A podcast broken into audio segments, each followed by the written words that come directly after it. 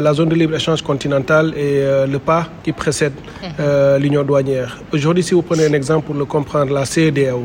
la CEDAO a été une zone de libre-échange continentale depuis le protocole de 79 qui a évolué au fil des années, qui a été amélioré jusqu'en 2001, qui donnait déjà un marché sous-régional où les droits de douane étaient supprimés sur les produits originaires de la CDAO. C'est ça la zone de libre-échange. On y appelait un échange libre sous certaines conditions. Une fois que cette zone de libre-échange est installée et qu'elle est opérationnelle, en fonction de l'évolution des pays, on fait un pas supplémentaire avec l'union douanière. L'union douanière est organisée par ce qu'on appelle le tarif extérieur commun, euh, ce qui fait que tous les pays membres d'une union douanière appliquent le même tarif douanier. Un exemple également au niveau de la CDAO. En 2013, le tarif extérieur commun a été adopté par les chefs d'État. En 2015, il a commencé à être appliqué et depuis son application, tous les pays membres de la CEDAO appliquent le même tarif douanier, quel que soit le port par lequel vous importez vos marchandises ou l'origine de vos marchandises, vous payez euh, le même droit de douane dans l'espace régional. Donc pour résumer,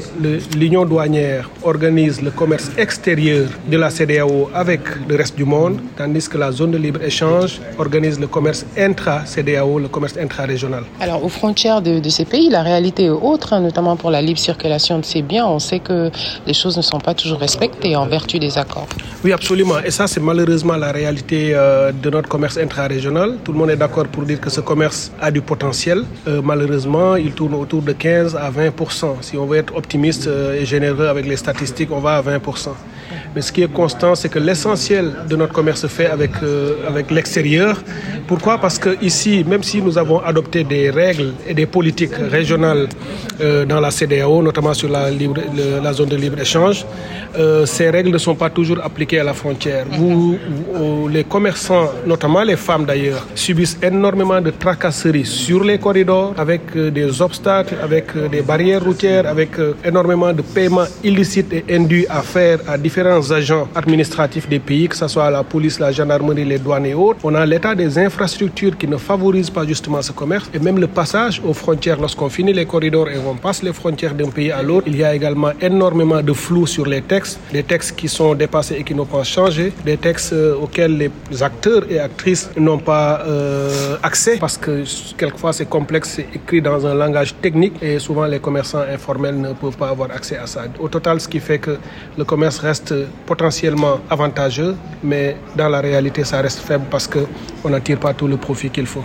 Alors l'Afrique, c'est un marché de plus d'un milliard de personnes. Qu'est-ce que la ZLECAF, hein, cette zone de libre-échange continental entrée en vigueur en 2021, va changer, pas seulement pour la CEDEAO, mais aussi pour tout le continent Oui, c'est un, un accord historique, euh, il faut le reconnaître, et parce que euh, un accord qui a été négocié avec une durée aussi courte, avec autant de pays qui l'ont ratifié et euh, démarré sa mise en c'est quand même un motif de satisfaction pour l'ensemble du continent africain sur le fait que l'Afrique a maintenant une perspective claire sur où elle veut aller. L'Afrique a pris conscience des chefs d'État jusqu'aux populations à la base qu'un continent aussi large, aussi vaste, qui a autant de potentialités ne peut pas rester à la traîne du monde et que le potentiel pour être valorisé au plan économique, il faut faire sauter les barrières qui empêchaient les pays africains de commercer entre eux. Dans à l'intérieur d'une même région, il y a eu ces barrières, comme c'est le cas de la CDAO, il y a eu des évolutions, mais aujourd'hui on veut aller au-delà et construire, parce que si on dit que l'Afrique c'est plus d'un milliard de personnes, évidemment le marché, on n'a pas accès à ces milliards parce qu'il y a encore des barrières tarifaires, des droits à payer, mais il y a également des barrières non tarifaires.